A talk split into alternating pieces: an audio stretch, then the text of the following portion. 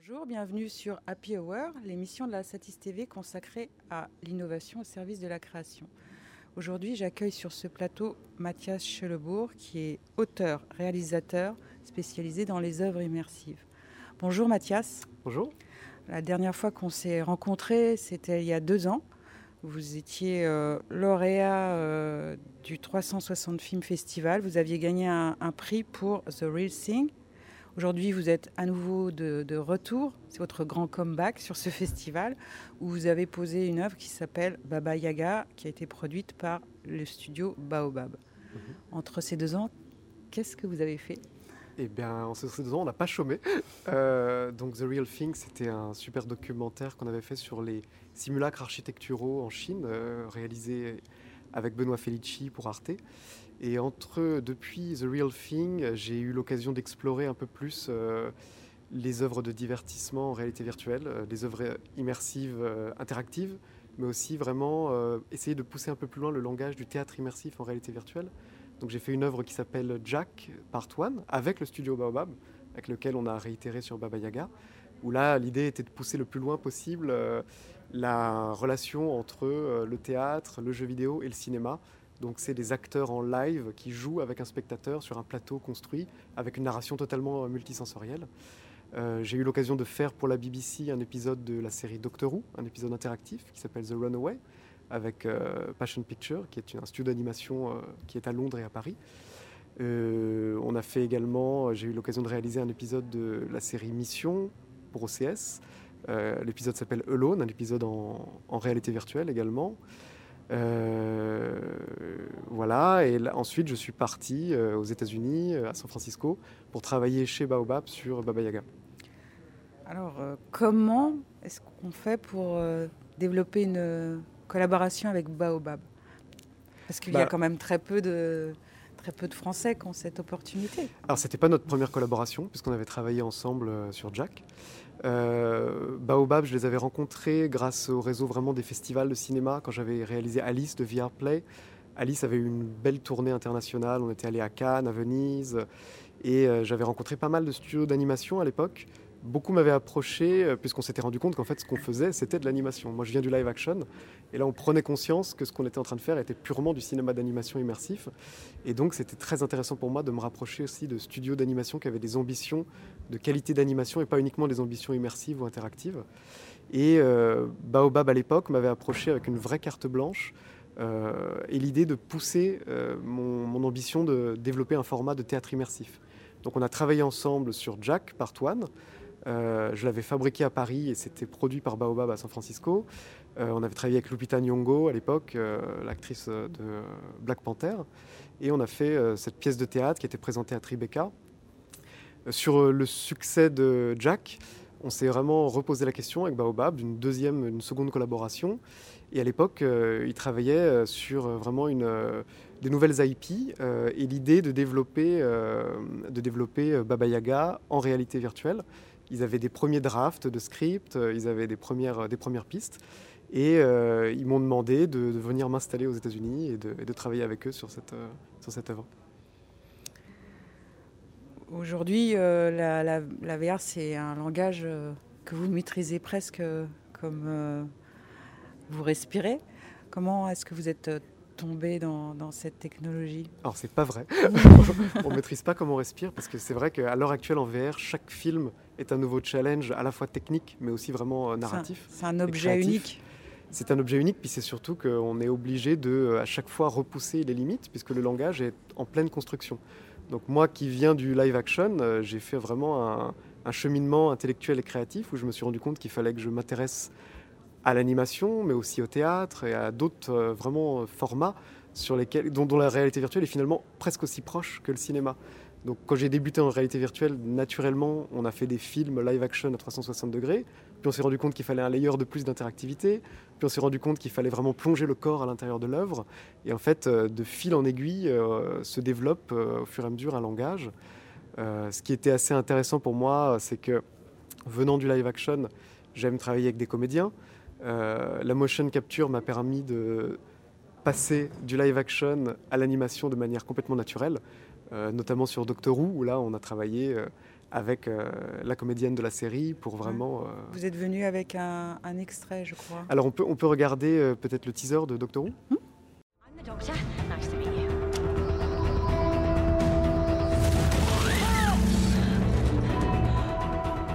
hunt down and destroy anyone or anything that threatens the stability of the universe.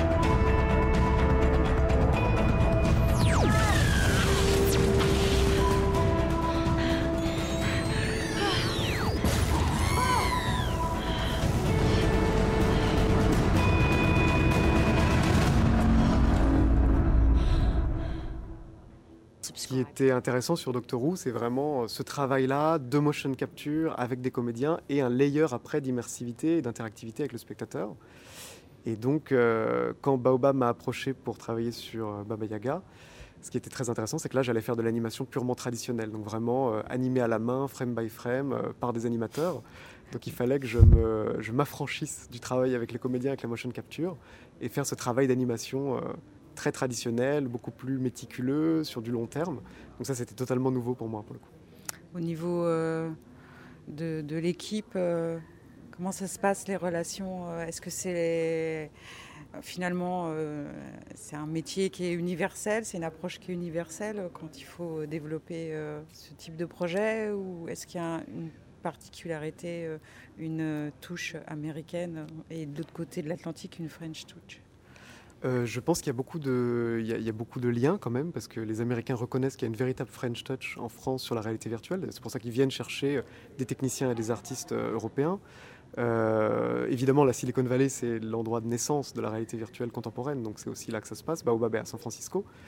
je pense que ces studios sont très curieux de ce qui se passe, s'intéressent beaucoup. Je sais que ce qu'on avait fait sur Jack et sur Alice, donc je ne sais pas si on peut voir quelques images, euh, c'est-à-dire de vraiment immerger le corps du spectateur dans un espace immersif où tout est possible, où on a la sensation qu'on peut parler avec les comédiens, qu'on peut agir sur l'œuvre et qu'on est un véritable personnage. C'est ça qui intéressait, euh, je pense, des studios comme, euh, comme Baobab. Et on a essayé vraiment de reproduire cette sensation de théâtre immersif, d'immersion, dans Baba Yaga, dans le contexte d'un film qui, lui, est pour le coup parfaitement animé à la main et linéaire et, et plus traditionnel. Donc euh, Baba Yaga est, aujourd'hui en, compétition euh, sur le 360 Film Festival.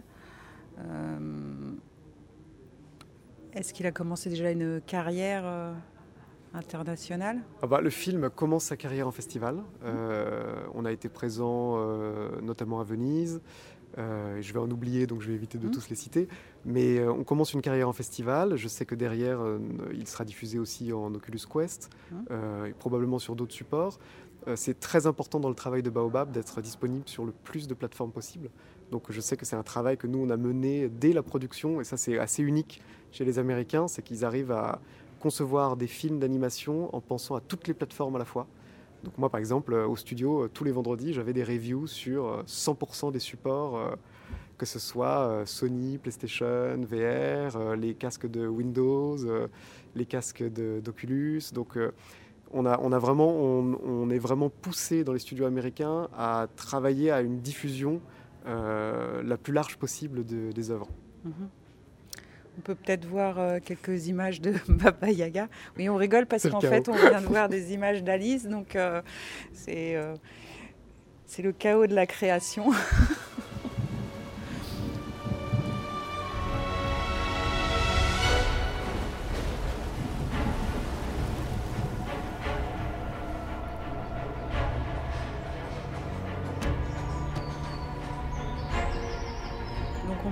disais tout à l'heure que chaque œuvre est un, un objet euh, unique. Mother is very sick. There must be something we can do. There is a cure. I'll go into the rainforest and find the magical witch blossom. It'll make you well again. For the last time, the flower is a fairy tale. It's not real. Promise me you won't do anything reckless. Promise me. You promise? What is that? We've got to get out of here. Watch out!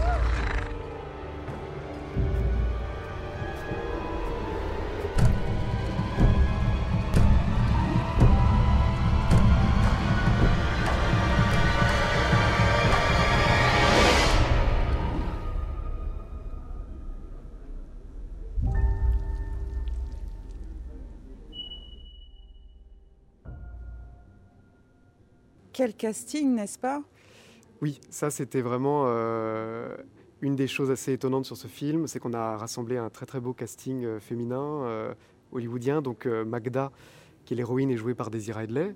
Euh, la sorcière est jouée par Kate Winslet euh, et on a également euh, Glenn Close et Jennifer Hudson qui font donc la voix off de, la mer et, de, l'esprit de la forêt. Et donc ça, bon, en tout cas pour moi, c'était une très très belle aventure. Difficile de, de faire mieux. on va essayer. on disait tout à l'heure que chaque œuvre est un objet unique. Outre euh, le fait euh, de retourner à l'animation traditionnelle, quels sont les, grands défis que vous avez dû euh, relever sur cette production? Il y, a, de nombreux défis sur Baba Yaga, mais qui sont communs à beaucoup d'œuvres immersives. C'est l'ambition de donner la sensation au spectateur qu'il est vraiment un acteur à l'intérieur de l'œuvre. Donc c'est donner la sensation de liberté à l'intérieur d'une œuvre, un peu comme une sorte de film dont vous êtes le héros. Euh, donner la sensation que euh, toutes les décisions que l'on peut prendre dans une œuvre euh, vont avoir un impact, mais aussi que on peut développer une vraie relation d'empathie avec des personnages fictifs, tout en étant nous-mêmes quelqu'un qui joue à l'intérieur du film. Ça, on a poussé le vice assez loin dans, dans Baba Yaga. Ça soulève des challenges d'écriture déjà, parce qu'il faut écrire en branche, il faut envisager les différents types de spectateurs. Il faut donner l'impression de liberté au spectateur tout en continuant à être très maître de la réalisation et de, l'histoire. Et aussi, c'est des challenges techniques assez monstrueux parce qu'on se retrouve avec de l'animation traditionnelle faite main, mais qui doit réagir, suivre du regard le spectateur, interagir. Quand un personnage nous tend un objet, il faut que le spectateur puisse le prendre, interagir avec, penser à toutes les possibilités euh, que ça ouvre. Et donc ça, c'est vraiment euh, quelque chose qu'on a poussé assez loin sur Baba Yaga. Je pense que c'était vraiment un challenge assez costaud et c'est assez unique d'arriver aussi loin sur un film d'animation dont la qualité de l'animation est vraiment celle euh, du cinéma AAA de type DreamWorks et Pixar dont la moitié de l'équipe de Baobab sont issus. Mais c'est aussi euh, le meilleur de ce qu'on peut faire en termes d'interactivité et, de, et disons vraiment de quasiment de développement applicatif. Donc c'est à la fois innovant et en même temps c'est ce qu'on aime dans le cinéma classique d'animation. L'empathie, c'est un petit peu le, fil rouge du studio Baobab depuis sa création. C'est vraiment là où on essaye d'aller, non? Oui, c'est Make You Matter Inside a Piece. Donc ça, c'est vraiment le, credo de Baobab. C'est euh, des œuvres euh, dans lesquelles on a envie de prendre part à l'histoire et on a envie de... L'image, c'est souvent celle que utilise Eric Darnell, qui est le co-réalisateur du film. C'est euh, on a envie de tendre la main aux personnages et de les aider dans leur aventure. Et si, si, on arrive à cette sensation-là, si on arrive à ce niveau-là d'empathie, et d'ailleurs à la fin de Baba Yaga, on doit faire une décision qui est moralement difficile. Oh je ne vais pas spoiler. si on arrive à faire prendre des décisions d'après une relation qu'on a créée entre des personnages de fiction et le spectateur, c'est qu'on a réussi, je pense, en réalité virtuelle. Et concernant la production des images, euh, ce sont des images qui ont été fabriquées euh, sur euh, un studio américain ou... Alors tout, tout est fabriqué, tout est fabriqué aux États-Unis, à San Francisco. ça c'était aussi original pour moi parce que d'habitude je travaille de Paris ou sur des coproductions internationales et les choses sont assez dispersées. Là il y avait vraiment la volonté de rassembler et d'utiliser tout le savoir-faire de, de, Baobab en interne. Euh, donc ça, c'était assez intéressant. Euh, on était au cœur de la Silicon Valley. Euh, donc pas, pas Los Angeles, pas le cœur d'Hollywood, le cœur de la Silicon Valley, où, où est le, la VR. Et donc c'est une production qui a duré oui, un peu plus d'un an sur place. Vous êtes rentré peu de temps avant le confinement? Juste avant le confinement, juste avant George Floyd et juste avant les incendies de San Francisco, pile à temps. Depuis, vous avez eu le temps de, réfléchir, j'imagine? Est-ce que vous avez des projets dans les pipelines? Bah Bien sûr, bah, déjà, euh, absolument. Euh, Baba, Yaga est, euh, Baba Yaga est en pleine tournée, donc on est en train de s'occuper de la sortie du film. Moi, j'ai envie de pousser l'exploration sur ce type de format encore plus loin, et je travaille aujourd'hui une adaptation d'Oscar Wilde, du Fantôme de Canterville, où là, le fantasme, c'est d'être au plus proche du théâtre immersif, à savoir une centaine de spectateurs dans des immenses open space qui sont libres de déambuler à l'intérieur d'une œuvre. Cette sensation totale de, liberté qui est à la frontière du parc d'attractions, du théâtre et du cinéma d'animation. Euh, là, je voyais quelques images de Jack qui passaient. Euh, Jack est, est, une performance live et donc on a aussi l'ambition de continuer à la, à la, donner voir à un public. Euh, donc c'est des comédiens en live qui interagissent avec des spectateurs en réalité virtuelle. Mmh. ce format-là est très très intéressant et on continue également à l'explorer. Là, on voit vraiment euh, de, l'improvisation euh, conversationnelle. Euh, où les spectateurs sont, libres d'improviser et de, s'immerger totalement dans le décor, mais aussi un décor physique, tangible, euh, dans lequel on va vraiment faire une narration multisensorielle avec du vent, euh, des vibrations, des odeurs. Donc ça, c'est aussi un format que je, que je continue à explorer. Je m'intéresse beaucoup euh, à la virtual production également, parce que c'est une connexion naturelle entre mon travail de temps réel ah et mon travail de live action. donc j'ai créé une œuvre qui s'appelle Mado, qui a donné lieu à la création d'un studio, Mado XR, qui est en banlieue parisienne, euh, qui est le plus gros studio français de, virtual production, où là je me suis posé des questions vraiment de, mise en scène euh, sur des écrans qui projettent des contenus en, virtual production. Euh, tout ce que ça apporte, tout ce que, déjà tout ce que ça apporte à la narration cinématographique, mais aussi tout ce que ça peut apporter en termes d'interaction entre un monde fictionnel et, et, des performeurs. Donc Mado par exemple, c'est une performance de danse contemporaine avec des interactions avec des fonds animés. Donc ça, c'était très intéressant parce que finalement, c'est là que le savoir-faire d'interactivité de, la réalité virtuelle rencontre mon savoir-faire plus traditionnel de live action. Euh, donc je pense que là, on va arriver progressivement, mais sûrement, à une belle forme de convergence entre tous ces médiums. Et ça m'intéresse d'être vraiment au cœur de tout ça. Merci Mathias Chelebourg. J'ai hâte de vous retrouver l'année prochaine pour euh, un état de l'art de vos projets. Merci beaucoup.